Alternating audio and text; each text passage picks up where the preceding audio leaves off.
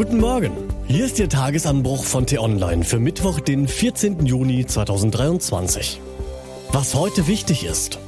Die deutschen Politiker scheinen über den Aufschwung der AfD zum Teil überrascht zu sein. Dabei hätte ein Blick ins Ausland gereicht. Geschrieben vom T-Online-Reporter David Schafbuch und der Mikrofon ist Till Schewitz. Hi. Wenn es mal nicht läuft, dann stellt sich jeder irgendwann die Frage, warum nicht? Profifußballer müssen Journalisten direkt nach einer Niederlage in die Mikrofone diktieren, woran es diesmal gelegen hat. Und wer im Job ein wichtiges Projekt vergeigt, muss sich unter Umständen am nächsten Tag im Büro des Chefs erklären. Und ein Politiker muss in schlechteren Phasen erläutern, warum nicht seine, sondern eine andere Partei einen Höhenflug hat. Genau diese Frage treibt gerade viele deutsche Politiker um. Konkret wollen fünf der sechs Parteien im Bundestag wissen, warum ist die AfD derzeit so stark? Eine jüngste INSA-Umfrage sah die Rechtspopulisten zuletzt bei 19,5 Prozent. Einen höheren Wert hatte das Institut bei der Partei noch nie gemessen. Damit liegt die AfD nur noch hauchdünn hinter der SPD von Bundeskanzler Scholz auf Rang 3. Die Ursachenforschung vieler Parteien reicht allerdings nicht sonderlich weit. Mal heißt es aus der Opposition, die regierende Ampelkoalition sei schuld. Mal ist es umgekehrt.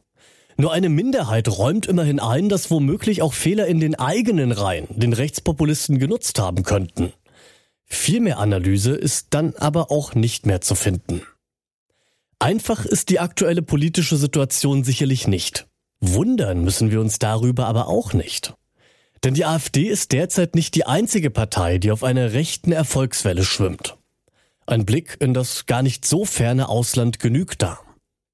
In Italien zum Beispiel regiert mit Giorgia Meloni seit vergangenem Herbst eine Postfaschistin. Unterstützt wird sie von der ebenfalls rechtspopulistischen Lega von Matteo Salvini und der Forza Italia des jüngst verstorbenen Silvio Berlusconi. Der wurde einst vom Ex-Ministerpräsidenten Mario Monti zum Vater aller Populisten getauft. In Frankreich hatte Emmanuel Macron im April 2022 die rechtsextreme Marine Le Pen bei der Stichwahl um die Präsidentschaft noch knapp geschlagen. Ob es heute wieder so kommen könnte, ist aber fraglich. Laut einer Umfrage des französischen Fernsehsenders BFM hätte Macron im April 2023 die Stichwahl mit 10 Prozentpunkten Abstand verloren.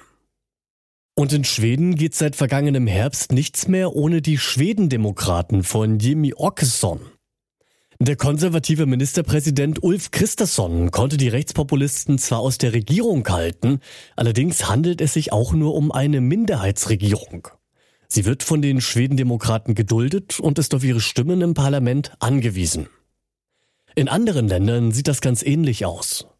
Aktuell befinden sich die Konservativen in Finnland in Koalitionsgesprächen mit den Rechtspopulisten.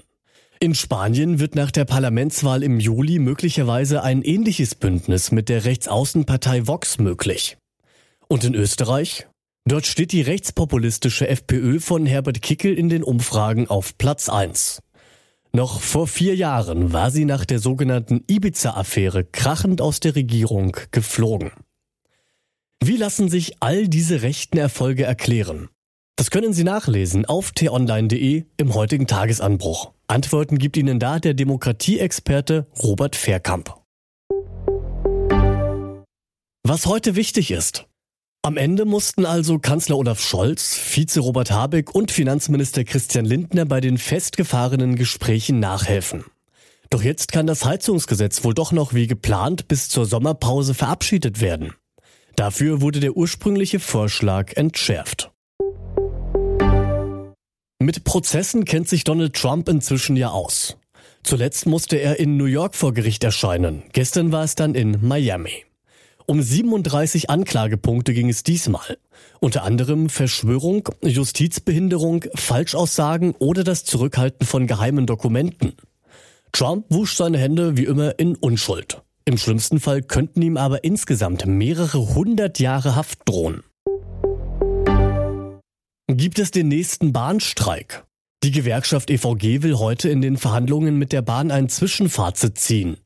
Danach könnten die Gespräche bis Freitag fortgesetzt werden. Oder möglicherweise wird der nächste Streik angekündigt. Und was ich Ihnen heute besonders empfehle, bei uns nachzulesen, ist das Porträt einer großen Flugpionierin.